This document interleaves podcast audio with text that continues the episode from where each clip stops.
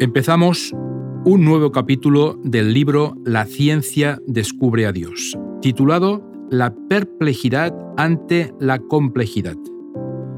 En la gran cuestión de si la ciencia está descubriendo a Dios, es importante justamente distinguir entre lo complejo y lo complicado.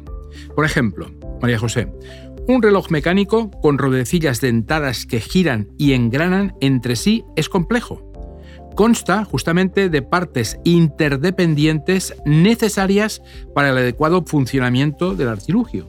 Y por otra parte, Joan, un montón de tierra puede ser muy complicado, pues tiene muchas más partes que un reloj, pero no es complejo, porque las partes no son interdependientes. Las cosas complejas son complicadas, pero no es necesario que las cosas complicadas sean complejas, si las partes no tienen conexión real con las demás ni relaciones mutuas. Como, como, veis, se presenta delante de nosotros un tema difícil y es por ello que pedimos la presencia de Dios para que nos dirija en la exposición. ¿Y qué tal, María José? ¿Cómo van las clases? Me imagino que mucho trabajo, ¿verdad? Mucho, mucho. Pero bueno, gracias a Dios, pues todo va, va. que ya no te puedo decir mucho más. Va. Bueno, muy bien. que es mucho, ¿eh? es mucho. Bueno. Parece sencillo, pero es complejo. Esto es el andar de cada día, ¿verdad? Vaya, y tanto. Muy bien. Bueno, ¿y tú, Joan, qué tal la semana? Bueno, yo creo que más, más sencilla que la tuya. Eh, bueno, también haciendo cositas, pero sobre todo ilusionado preparando pues, este programa de radio que queremos empezar con una, breve historia introductoria. Muy bien. Em, un amigo del de, eh, el profesor Ariel Ruth, eh, llamado Lloyd, se había quedado trabajando hasta muy tarde y bien entrada la noche, y se puso al volante hacia la facultad. El camino sería largo, estaba agotado y mientras conducía por una carretera comarcal poco transitada, el cansancio se apoderó de él y el automóvil se precipitó en un arroyo. Sobrevivió a la terrible experiencia, pero pronto se supo que sus heridas eran sumamente graves. El accidente se había cortado los nervios de la parte inferior de la médula espinal y ya no podría mover las piernas. Quedaría confinado a una silla de ruedas el resto de su vida. Sí, la recuperación, si así se puede llamar, fue sumamente lenta. Afortunadamente no era una persona del montón y tomó justamente la decisión de que sus problemas no iban a convertirlo en una carga para la sociedad. Sus poderosas facultades mentales y su perseverancia lo sostuvieron todos los años que pasó en la universidad y durante las décadas que siguieron. Realizó un trabajo admirable como profesor, capellán y redactor. Pero el accidente no fue el punto final de sus problemas físicos. Al tener cortados los nervios, sus piernas fueron un constante foco de molestias, hasta que cinco años después hizo que se las amputaran. El problema que tuvo Lloyd en las piernas después de su lesión en la médula espinal ilustra justamente las dependencias mutuas de las partes de los seres vivos. Los músculos de las piernas de Lloyd no pueden funcionar sin nervios que enviaran los impulsos que los hacen eh, contraerse. Además, los nervios por sí solo no tendrían función sin músculos que respondan a los impulsos enviados, y por tanto los unos como los otros serían inútiles sin un complejo sistema de control, ubicado en el cerebro, que determine cuándo es deseable un movimiento y que envíe, por ende, un estímulo apropiado para contraer los músculos. Así que esas tres partes, ¿eh? los mecanismos músculo-esqueléticos, el nervioso y el de control, sirven justamente de ejemplo eh, de componentes interdependientes. Ninguno de ellos puede funcionar si no están presentes todas las partes. En el caso de Lloyd faltaba la parte nerviosa y debido a esto sus piernas eran no solo inútiles, sino un estorbo del que decidió deshacerse. Como de costumbre, estamos simplificando muchísimo las cosas. En realidad, en nuestro ejemplo, necesitamos partes aún más vitales, como las estructuras especiales que transfieren el impulso nervioso desde los nervios a los músculos. Segregan un producto químico específico que es recogido por un receptor especial que hay en el músculo. Y ese receptor al ser estimulado, cambia la carga eléctrica de las fibras del músculo y hace que se contraigan. Y podríamos citar muchas partes adicionales de este complejo sistema. Claro, e, y es verdad, tal como están ensamblados esos sistemas, los nervios, pueden originarse en un centro específico, pero se precisa un plan que asocie cada músculo con el mecanismo de control oportuno, hecho eh, que complica justamente el panorama, como te puedes imaginar. Las finísimas fibras alargadas que forman parte de las células nerviosas y que transportan justamente los impulsos nerviosos pueden tener más de un metro de longitud, ¿vale? Pero el diámetro de esas, eh, justamente esas células es de una milésima de milímetro, muy, muy pequeño. Para lograr que estas fibras unicelulares alargadas funcionen debidamente, hay sistemas especiales de transporte que llevan productos químicos de un extremo a otro a lo largo de toda la célula. Tampoco los músculos son estructuras simples. Nuestra fuerza muscular es consecuencia de muchos miles de unidades que contienen minúsculas moléculas proteínicas que recorren longitudinalmente las fibras con el fin de estirar y contraer los músculos que dan movimiento a la mayor parte de los 206 huesos de nuestro cuerpo. Claro. Así que el control de la actividad muscular es también algo muy complejo, pues hay partes importantes del cerebro y de la médula espinal que regulan los más de 600 músculos del cuerpo.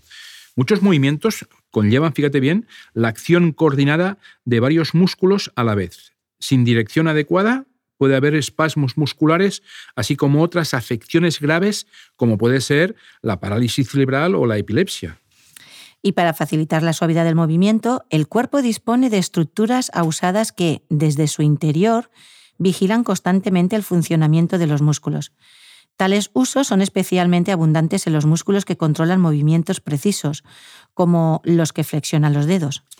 E, e, exactamente. Los usos tienen dos tipos. ¿eh? Los usos de fibras musculares modificadas que mantienen justamente la tensión para que los nervios sensoriales especiales de las fibras puedan verificar eh, la longitud, la tensión, el movimiento de los músculos. ¿eh? De hecho, al tratarse de algo así como sistemas musculares en miniatura, dentro de los propios músculos tienen su propio conjunto de partes interdependientes.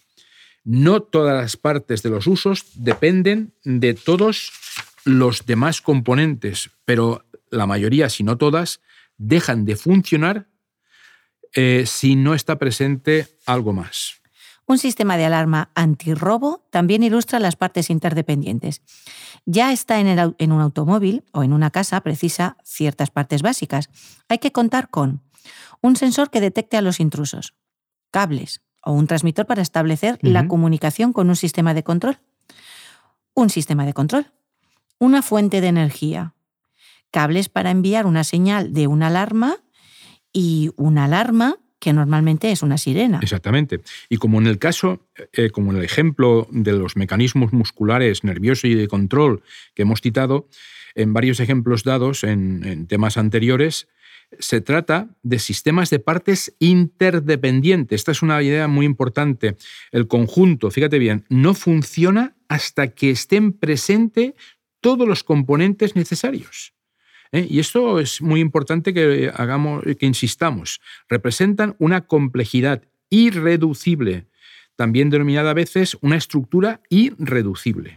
¿Está todo o no funciona? Claro. Con el término complejidad nos referimos específicamente a sistemas como una alarma antirrobo que tiene partes interdependientes. No quiere decir lo mismo que complicado. Hay muchas cosas que pueden ser complicadas, pero que no son complejas, dado que sus partes no están relacionadas con las demás y no dependen de las demás. Vamos a poner un ejemplo. Un reloj mecánico con ruedecillas dentadas que giran y engranan entre sí es complejo. Consta de partes interdependientes necesarias para el adecuado funcionamiento del artilugio. Por otra parte, un montón de tierra puede ser muy complicado, eh, pues tiene muchas partes que más que un reloj, pero no es complejo porque las partes no son interdependientes. De igual manera, las páginas de diversos documentos metidos en una papelera pueden ser muy complicadas, pero las páginas de una novela son complejas al estar justamente relacionadas entre sí y tener dependencia mutua conforme se va desarrollando la trama de la novela. Las cosas complejas son complicadas. Pero no es preciso que las cosas complicadas sean complejas si las partes no tienen conexión real con las demás. ni relaciones mutuas. En la, en la, gran cuestión de si la ciencia está descubriendo a Dios, es importante distinguir entre lo complejo y lo complicado. Desgraciadamente, hay muchas personas, incluidos algunos científicos, que confunden ambos términos. La mayoría de los sistemas biológicos son complejos, como en nuestro ejemplo de músculos, nervios y un mecanismo de control, tienen muchas partes interdependientes que resultan inútiles, a no ser que también estén presentes otras partes necesarias relacionadas. Fíjate bien, María José. Hace dos siglos, el filósofo inglés William Paley, especialmente interesado en la ética, publicó un famoso libro titulado Natural Theology, que se convirtió justamente en un auténtico icono filosófico popular, pues hicieron muchas ediciones del mismo. El libro era la respuesta a sugerencias de que la vida se podía haber originado por sí misma y de que no había Dios. Sí, porque Paley argumentaba que los seres vivos tenían que tener algún tipo de hacedor y llegó a esa conclusión mucho tiempo antes de que tuviésemos la menor idea de lo sumamente complejos que eran. Su ejemplo más famoso versa acerca de un reloj.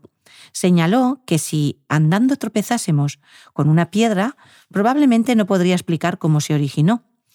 En cambio, si encontrábamos un reloj en el suelo, llegaríamos de inmediato a la conclusión de que el reloj tenía un hacedor. Lo había montado alguien que comprendía su construcción y su uso.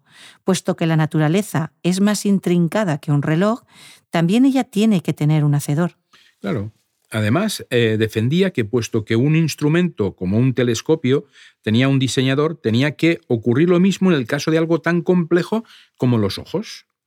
Paley planteó perdón, un reto a la idea de que el avance evolutivo era el resultado de una multitud de cambios pequeños e ilustró su punto de vista refiriéndose a la estructura indispensable denominada epiglotis, que los humanos tenemos justamente en la garganta. ¿eh? Cuando, de hecho, cuando tragamos, evita que la comida y la bebida entre en los pulmones cerrando la tráquea. Si la epiglotis se hubiese desarrollado gradualmente a lo largo de mucho tiempo, habría resultado, como puedes comprender, algo inútil la mayor parte de las veces, puesto que no cerraría la tráquea hasta que, hasta que qué, que hubiese alcanzado su pleno tamaño por medio de la evolución, ¿verdad? Complicado pensarlo así. Hace mucho que sus argumentos son objeto de crítica, ¿eh? y hay personas que afirman a menudo que Darwin y su concepto de la selección natural dieron buena cuenta de los ejemplos de Paley. En el libro el relojero ciego, Richard Dawkins, famoso profesor de Oxford, aborda un especial ejemplo del reloj y señala que es erróneo, gloriosa y rotundamente erróneo. También dice que el único relojero que existe en la naturaleza es la fuerza ciega de la física. Y añade que Darwin posibilitó ser ateo completo intelectualmente hablando. Sin embargo, los recientes avances de la biología moderna, al revelar una amplia gama de sistemas interdependientes, han hecho que muchos se pregunten si Paley y su ridiculizado reloj no habrán dado en el clavo. Y ahora nos preguntamos, ¿puede la evolución explicar la complejidad? Bueno, pues la evolución ha sido incapaz de dar una explicación satisfactoria al desarrollo gradual de los sistemas complejos compuestos de partes interdependientes. Por el contrario, el proceso mismo que supuestamente impulsa la evolución puede en realidad interferir justamente en el desarrollo de la complejidad. En el año 1859, Charles Darwin publicó su obra seminal El origen de las especies, y en ella proponía que la vida evolucionó de formas simples a formas avanzadas un paso minúsculo cada vez mediante un proceso que denominó la selección natural. Razonaba que los organismos varían constantemente y que la reproducción excesiva lleva a que compitan unos con otros para obtener alimento, espacio y otros recursos. En tales condiciones, los organismos que tengan alguna ventaja sobreviven más fácilmente que los inferiores, Así, tenemos el avance evolutivo por la supervivencia del más apto. Sí, a, primera vista el sistema puede parecer perfectamente razonable y es aceptado de forma generalizada, aunque algunos evolucionistas optan solo por los cambios, sin selección natural de ningún tipo que eche una mano. La supervivencia del más apto debiera eliminar los organismos débiles y aberrantes, pero no explica la evolución de sistemas complejos con partes interdependientes, tales sistemas no funcionan ni tienen valor de supervivencia hasta que estén presentes todas las subunidades necesarias. En otras palabras, María José, la selección natural actúa, fíjate bien, para eliminar los organismos inferiores, pero no puede diseñar sistemas complejos. Sí, y además de eso, la selección natural no es un proceso que apoye necesariamente el concepto de evolución. Sería de esperar la supervivencia de los organismos más aptos, hayan evolucionado o hayan sido divinamente creados. En la actualidad, los científicos atribuyen eh, la variedad, la variación que vemos en los organismos a mutaciones, que representan cambios más o menos permanentes en el ADN. Estamos descubriendo que hay una variedad de factores que causan tales mutaciones. El interés científico está dejando de centrarse en cambios minúsculos en una o varias bases de ADN para abordar el estudio de actividades de elementos transponibles que a veces consisten en miles de bases. Y tales segmentos se desplazan, a veces de forma muy marcada, de una parte del ADN a otra, e incluso entre organismos, los cambios que producen pueden ser útiles de cara a la aportación de variedad, pero también pueden ser dañinos. Otros científicos también se fijan en otros tipos de mecanismos como fuente de variación, como los cambios que se dan en los genes de control que dirigen el desarrollo. Estamos eh, ante una rama de la biología en la que aún tenemos mucho que aprender. Tanto los creacionistas como los evolucionistas reconocen que las mutaciones ocurren y causan cambios secundarios denominados microevolución. Los evolucionistas también creen en cambios mucho mayores denominados macroevolución, mientras que los creacionistas tienden a rehuir este concepto. La evidencia es que el apoyo de la microevolución es firme, pero no ocurre lo mismo con la macroevolución aunque no cabe duda de que efectivamente la microevolución se da en cierta medida. Es posible que algunos de los ejemplos comunes que se emplean para describirla no sean lo que se pretende que son. El principal ejemplo que aparece ilustrado en la mayoría de los libros de texto básicos de biología es el cambio en la proporción entre polillas moteadas, claras y oscuras en Inglaterra. A veces se llama mutación y algunos autores se refieren a él como un llamativo cambio evolutivo. es muy interesante este ejemplo, pero resulta que probablemente no sea ninguna de las dos cosas. Fíjate bien, el entorno contaminado, oscurecido, los árboles durante la revolución industrial al matar los líquenes de, claro, de color claro que había en su corteza. Cuando esto ocurrió, parece que aumentó la proporción de las polillas moteadas oscuras, las polillas oscuras recibían más protección porque resultaban justamente menos visibles a los depredadores.